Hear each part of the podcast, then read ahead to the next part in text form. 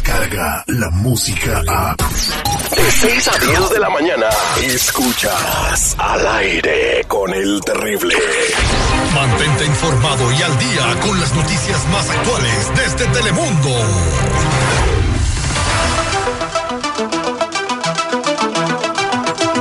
Y ahora vámonos con una noticia de última hora. No sé si me permite Guni Elvir de, de, de Telemundo Lagunia.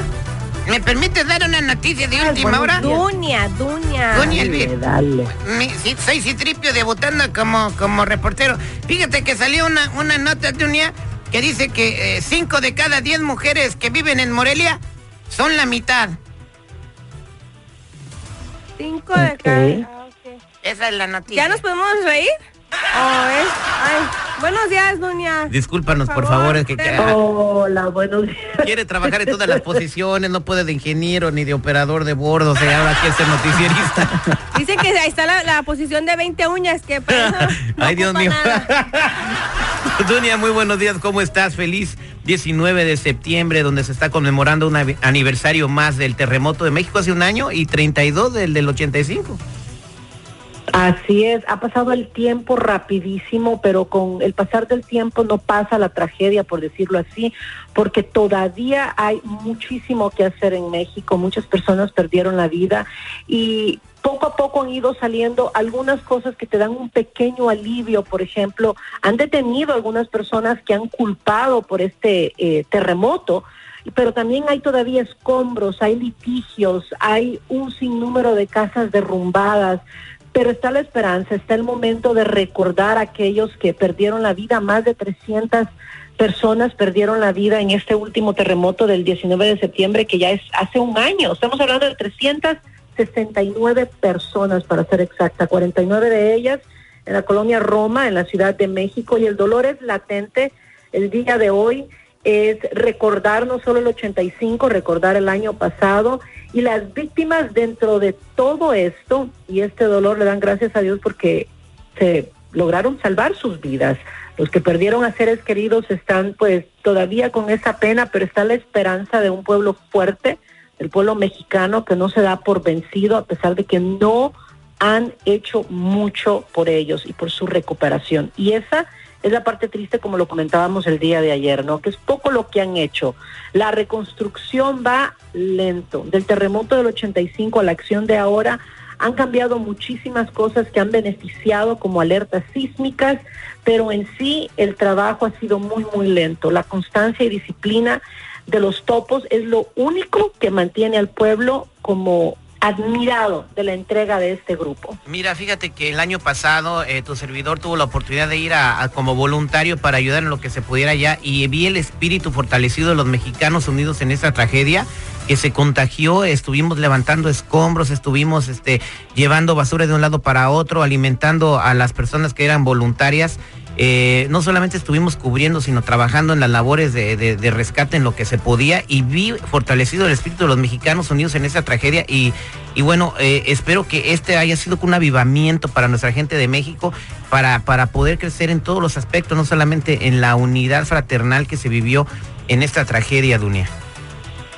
Y es que ha sido algo impresionante, como tú lo mencionas, une al pueblo, pero al mismo tiempo con los corazones eh, destrozados también de saber que ha llegado tanta ayuda, que hay gente que está dispuesta a dar una mano amiga y que no han movilizado las cosas. Estaba viendo imágenes del día de ayer y todavía hay personas que están en estas casas de campañas, en casas de lona, muchos están en la acera, a un año de esta situación, porque no han ido a ofrecerles una mano ayuda de cómo reconstruir nuevamente su casa. Así que el, panorama en general es bastante triste, pero también como tú lo dices, es algo que llena el espíritu.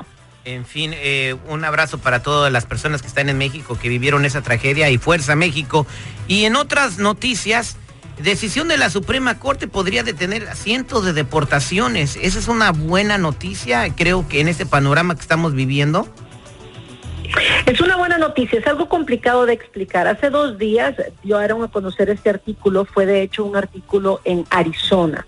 El artículo lo que habla y se refiere es a un caso, para que la gente entienda, salió un caso en el verano, en el mes de junio, de una persona que estaba demandando, por decir así, a Jeff Sessions.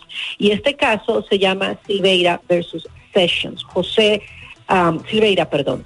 Entonces salió y lo que pasa es que este señor había cometido un error en no, um, por decir así, pararse en una luz roja nada más. Pero él tenía años desde el 2000 que estaba viviendo en la comunidad de Arizona y todo estaba bien. Cuando la Corte Suprema le dio su cita para ir a inmigración, no tenía fecha, no tenía locación tampoco, ni tenía específicamente esos datos de dónde tengo que ir. Eso fue lo que utilizó su abogado, Marshall Whitehead, para tratar de defenderlo. Ahora bien, esto abrió la puerta para que este abogado empezara, como quien dice, a empujar, y otros abogados defensores de inmigración, ¿ok? Empezaran a empujar, wait a minute, como dicen por ahí, ¿no? Un minuto, el hecho de que no le estás dando una fecha y un lugar donde ir, estás violando las reglas de este país.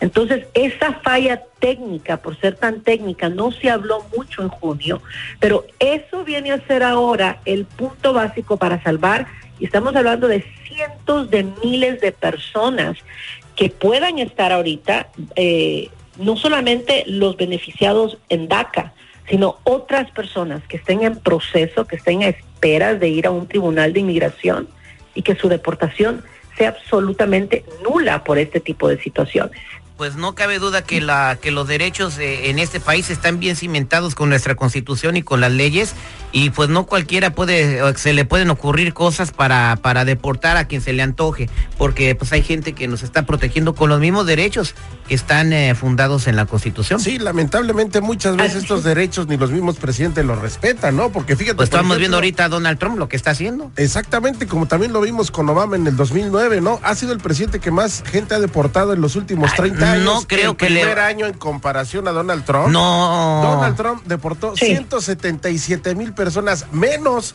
que Obama en su primer año de gobierno. A ver, permítame. ¿Es verdad, Dunia? Sí, lamentablemente es algo de que la gente a veces no lo pone. A ver, lo que pasa, la diferencia ahorita que estamos viendo es que Trump siempre está hable, hable, hable, hable. Tiene el Twitter en la punta de los dedos. Entonces, es como el refrán que eh, a veces perro que ladra no muerde, por decirlo así, o el que está ladrando no es que está haciendo. Y el otro y en realidad Obama trabajó calladamente, pero deportó muchísima gente, muchísima gente. Y ahora quieren triste que no nos pusimos... ¿no? Bueno. ¿Perdón? Ahora hasta quieren hacerle un monumento y poner calles con su no, nombre. No, ya se lo hicieron, ya se lo hicieron, que le pusieron una calle a su nombre. Bravo. Sí. Bueno, ya, don sí, Sigan, en el engaño. Es triste la situación.